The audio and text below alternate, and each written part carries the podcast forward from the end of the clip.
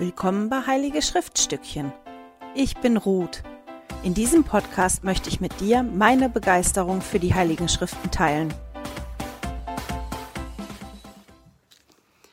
Hallo ihr Lieben, herzlich willkommen. Heute haben wir eine weitere Expressfolge. Wir beschäftigen uns heute mit Mormon 7 bis 9.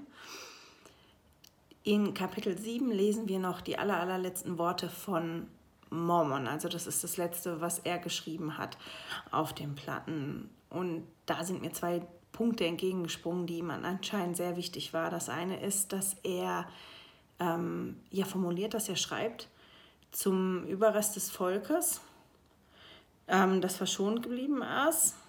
Und dann können wir lesen im Vers 2, wisset, dass ihr vom Haus Israel seid. Also es ist ihm sehr wichtig, dass, dass die Leser wissen, zu wem sie gehören. Warum ist das wichtig? Weil der ähm, Herr einen Bund gemacht hat mit dem Haus Israel. Und deshalb ist das wichtig, dass wir wissen, wozu wir gehören und welche Bündnisse Gott mit uns geschlossen hat. Mit uns persönlich, aber auch mit uns, weil wir zum Haus Israel gehören. Und deswegen glaube ich, ähm, schreibt Mormon das da auch.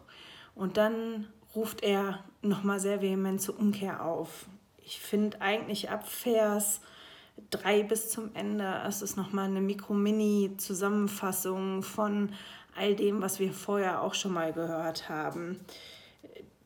Dass Jesus, ähm, dass wir an Jesus glauben müssen, dass er derjenige ist, der auferstanden worden ist, dass ähm, durch ihn die Toten auferstehen können und so weiter. Also das ist in ein paar Versen alles zusammengefasst. Finde ich ganz spannend. Dann kommen wir zu Kapitel 8 und 9 und da können wir lesen, was Moroni auf den paar Platten geschrieben hat, die Mormon noch nicht weggepackt hatte. Und wir können lesen, dass Moroni halt ganz alleine war. Das war nach den Kämpfen, nachdem die Lamaniten die paar Leute, die ähm, überlebt haben, auch noch verfolgt haben. Und Moroni war wirklich der Einzige, der übrig ist. Und ich mag das einmal vorlesen. Es geht darüber, dass ähm, er etwas nicht aufschreiben kann, weil er kein Erz hat und weil er keinen Platz hat. Und dann steht da, aber ich habe ihn nicht, damit meint er den Platz, und Erz habe ich keines, denn ich bin allein. Mein Vater ist im Kampf getötet worden, ebenso meine ganze Verwandtschaft, und ich habe keine Freunde und nirgendwo hinzugehen. Und wie lange der Herr es zulassen wird, dass ich lebe, weiß ich nicht. Und ich finde, das ist, wenn man das so liest, dass man schon auch den Schmerz und die Trauer von Moroni spüren kann. Dieses, denn ich bin ganz alleine. Alle, die ich geliebt habe, alle, die mir wichtig waren, da ist keiner mehr von übrig. Und ich bin alleine. Und mit was auch immer ich jetzt tun muss, soll, möchte, bin ich allein. Und ich kann niemanden bitten, mir zu helfen. Und das, finde ich, ist eine Situation, die, die schon nicht so ohne ist. Ähm, und ich habe mich halt gefragt, wie würde ich mich denn fühlen? Wäre ich in der Lage, noch die Dinge zu tun, die von mir erwartet werden? Hätte ich überhaupt die Motivation oder würde ich nicht eher in das reinrutschen, dass ich sagen würde, ähm, ja, ist jetzt auch egal, weil pff, sind alle umgekommen. Ich weiß nicht, wie lange ich noch da bin. Ähm, dass der noch so die, diese Motivation hatte, da weiterzumachen, finde ich schon sehr beeindruckend. Im Nee, genau, habe ich fast vergessen zu sagen. Mir ist nämlich was Spannendes aufgefallen. Und zwar durch eine Frage, die im Seminarleitfaden gestellt worden ist. Mir wäre das sonst gar nicht aufgefallen. Und zwar habe ich mir mal angeguckt, wie lange der Abstand war zwischen den wirklich letzten, was Mormon aufgeschrieben hat, das war nämlich 385 nach Christus ungefähr, und dem, was wir jetzt hier lesen können, Kapitel 8 und 9, was Moroni dann aufgeschrieben hat, der Sohn von Mormon. Und das war um 400 bis 421 nach Christus. Also, das sind mindestens 15 Jahre Abstand zwischen dem letzten, was Mormon geschrieben hat, und dem ersten, was Moroni geschrieben hat. Und dann sind diese zwei Platten, ich muss jetzt eben mal gucken, damit ich keinen Mist erzähle, was bei 9 steht. Ne, bei 9 ist die gleiche Zeitangabe. Und, und diese zwei kurzen Kapitel, ähm, die hat er ungefähr in den, irgendwann in diesen 21 Jahren geschrieben, von 400 bis 421. Und wenn man sich vorstellt, dass der so eine lange Zeit alleine gewesen ist und dass da auch so viel Abstand zwischen liegt, bis er das geschrieben hat, ist es für mich persönlich wäre das eine sehr, sehr bedrückende ja, Situation. Und deswegen, ich weiß nicht, wie ich hätte weitermachen können. Und weil mir das so aufgefallen ist und als ich das gelesen habe, ich das Gefühl hatte, ich kann den seine Einsamkeit wirklich spüren und den seine Trauer über, über das, was vorgefallen ist und über die, die ähm, gestorben sind, dass ich das ganz interessant fand, zu lesen, was er denn geschrieben hat auf den wenigen Platz, den er hatte. Der hatte ja wirklich diese paar Platten, der hat kein Erz gehabt, um neue Platten zu machen. Was war das? Weil er wusste ja, das ist wirklich jetzt das Ende vom Ende. Ich schreibe wirklich das allerletzte, ähm, was dann hinten noch an die Platten dran kommt. Und da sind mir mh, mm, ja zwei, drei Sachen aufgefallen. Das erste ist die Verheißung, die darauf liegen, wenn man das Buch Mormon nicht verwirft. Und das kann man lesen in Mormon 8, Vers 12.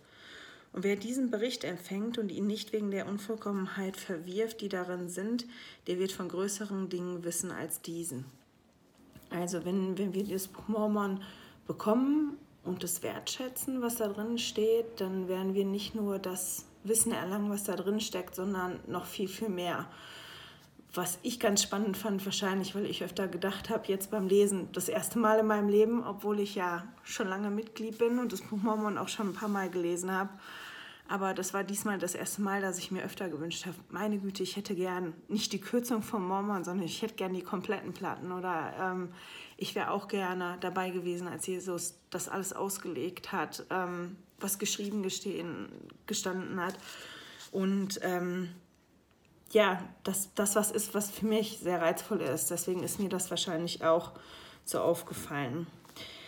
Passend zu dem ersten Teil hier in dem Vers, und wer diesen Bericht empfängt und ihn nicht wegen der Unvollkommenheiten verwirft, passt noch ein zweiter Vers. Und der steht, oder noch zwei andere Verse, die stehen in 9 Vers 30 und 31. Und da steht, muss ich mal gucken, im falschen Kapitel. Da. Sieh, ich rede zu euch, als redete ich von den Toten her, denn ich weiß, dass ihr meine Worte haben werdet. Verurteilt mich nicht wegen meiner Unvollkommenheit, auch nicht mein Vater wegen seiner Unvollkommenheit, auch nicht diejenigen, die vor ihm geschrieben haben, sondern dankt vielmehr Gott, dass er euch unsere Unvollkommenheiten kundgetan hat, damit ihr lernt, weiser zu sein, als wir es gewesen sind. Und das fand ich ganz spannend, weil wer von uns macht irgendwas ohne Fehler?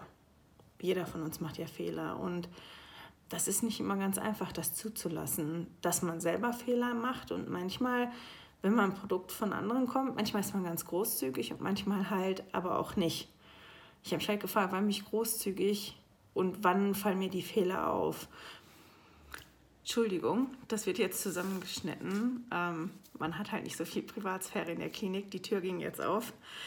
Wo war ich gerade? Genau. Wann bin ich großzügig mit Fehlern, die mir auffallen und wann nicht?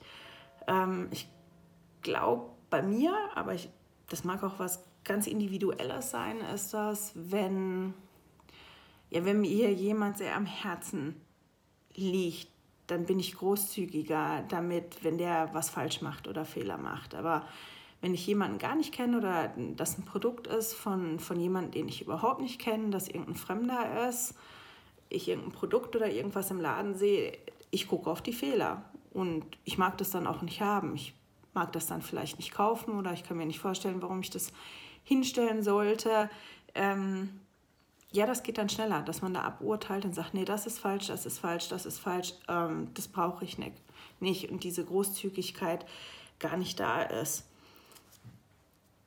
Und ich stelle fest, je mehr mir das Buch Mormon bedeutet und je mehr ich darin eintauche, desto großzügiger bin ich auch. Ist jetzt nicht, dass mir, wer weiß, wie für Fehler aufgefallen sind jetzt beim Lesen, aber ich weiß, dass ich das als Jugendliche hatte, dass da irgendwo eine Stille war, wo Schnee beschrieben wird und ich mich gefragt habe, woher wissen die, da in Südamerika ist ja warm, im ersten Moment, woher wissen die, wie Schnee aussieht. Ähm, es, wenn man Fehler finden will, findet man Fehler. Oder ich würde noch niemals Fehler sagen, aber Dinge, die man nicht versteht, wo man sagt, das ist aber archäologisch nicht nachgewiesen ist, wenn die große Schlacht am Hügel von Komorra stattgefunden hat, da in der Nähe, dann müsste man da ja ganz viele Knochen finden, wenn man da jetzt gucken würde.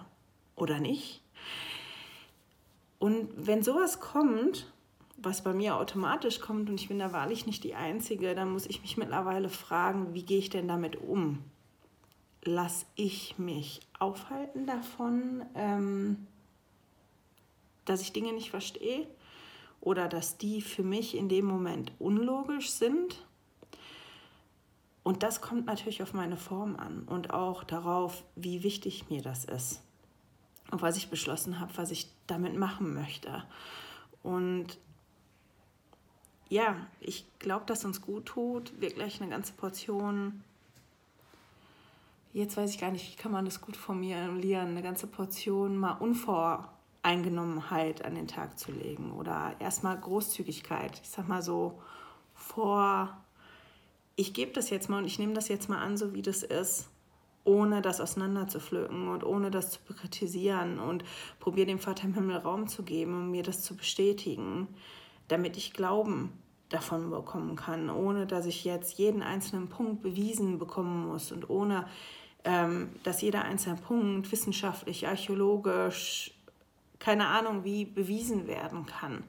Weil dann ist das ja nicht mehr Glauben, dann ist das ja Wissen. Und deswegen steht das, glaube ich, hier auch wirklich drin. Ne? Wer diesen Bericht empfängt und ihn nicht verwirft wegen der Unvollkommenheiten da drin und dass wir die, die nicht verwerfen sollen wegen den Fehlern oder wie war das nochmal formuliert, wegen der Unvollkommenheit, die, die er gehabt hat. Und wenn ich an mich selber denke, ich bin so ein unvollkommener Mensch und ich möchte ja auch ähm, ja, dass ich großzügig angenommen werde. Ich mache ja jetzt auch hier schon seit einigen Monaten die Videos und, und den Podcast und da sind viele Fehler gelaufen. Da habe ich manchmal auch was falsch gesagt. Andere, manche von euch sehen das anders als ich oder stellen das in Frage. Und ähm, das ist ja auch in Ordnung. Ich glaube, dass wir mal so eine Großzügigkeit bekommen müssen, manche Dinge auch mal so stehen zu lassen und wirklich diesen Raum zu machen für den Vater im Himmel in uns zu wirken und uns zu zeigen, was das Richtige und das Wahre ähm, für uns ist. Was anderes, was mir aufgefallen ist in den ähm, zwei Kapiteln, ist, dass Moroni spricht über das Gebet. Und da möchte ich zwei Verse vorlesen, die mir besonders, ja, die ich besonders mag. Und zwar in Mormon 9, Vers 21 und Vers 27. Sieh, ich sage euch, wer an Christus glaubt und in nichts zweifelt, was auch immer er vom Vater im Namen Christi erbittet, das wird ihm gewährt werden. Und diese Verheißung ist für alle, ja bis an die Enden der Erde ich meine, wir haben das ja schon ein paar Mal gelesen, gerade in den letzten Kapiteln, wie wir beten sollen, aber ich fand das nochmal toll, dass da der letzte Satz drin gestanden hat. Diese, und diese Verheißung ist für alle, ja bis an die Enden der Erde. Also das ist keiner ausgenommen. Alle, die bitten im Namen von Jesus und Glauben haben und sich festhalten an dem Glauben, die werden das bekommen, was nötig ist für sie. Und ja, die Verheißung ist für alle bis ans Ende. Das fand ich ganz schön. Und dann steht in Vers 27, O verachtet darum nicht und verwundert euch nicht, sondern hört auf die Worte des Herrn und bittet den Vater im Namen Jesu um alles, was auch immer ihr bedürft. Zweifelt nicht, sondern seid gläubig und fangt an in alten Zeiten und kommt, doch steht in alten Zeiten und kommt zum Herrn mit eurem ganzen Herzen der Teil, der mir da entgegengesprungen ist, war halt und bittet den Vater im Namen Jesu um alles, was auch immer ihr bedürft. Und ich habe so gedacht, meine Güte, ich bin ganz bedürftig im Moment. Ich bedarf, ich habe einen Bedarf an ganz, ganz vielen Dingen und ähm, ich bin immer noch am Lernen. Das ist das, woran ich arbeite. Und ich bin total dankbar, dass ich die Möglichkeit habe, den Vater im Himmel zu bitten um die Dinge und dass ich weiß, dass er mich liebt und dass er mir die Dinge gibt, die ich brauche.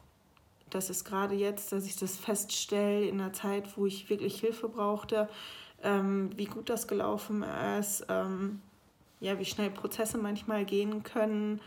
Ähm, ja, dass ich in der Lage bin, jetzt sogar die zwei kleinen kurzen Videos, die ich in der Klinik schon gemacht habe, ähm, zu machen, hätte ich nicht unbedingt gedacht. Das ist nicht so schnell. Ich hätte manchmal auch gerne, der Vater im Himmel kommt, wird kommen wie ein großer Zauberer und den Zauberstab schwenken und wird ganz viele Dinge wegnehmen, weil es mir dann schneller besser gehen würde und viele Dinge einfacher wären. Das ist leider, leider ähm, nicht die Art und Weise, wie der Vater im Himmel ähm, arbeitet. Zum allergrößten Teil.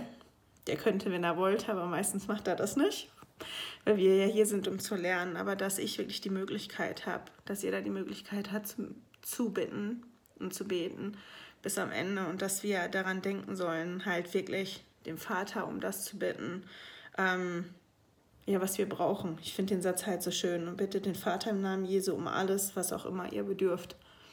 Und mit den Gedanken, dass ihr euch auch daran erinnert, dass ihr den Vater um alles bitten sollt, was auch immer ihr bedürft. Also das, was du brauchst, darum musst du den Vater im Himmel bitten. Mit dem Gedanken schicke ich euch in die nächste Woche. Ich hoffe, wir hören und sehen uns bald wieder. Schön, dass du heute dabei warst. Danke fürs Zuhören. Diese Audioaufnahme wurde aus einem Video auf meinem YouTube-Kanal entnommen. Du findest dieses Video unter Heilige Schriftstückchen auf YouTube. Melde dich für mein Newsletter auf heiligeschriftstückchen.ch an und erhalte meinen Studierzettel zu jeder Episode. Immer noch nicht genug? Dann folge mir auf Instagram unter Heilige Schriftstückchen. Hier mit UE statt mit Ü.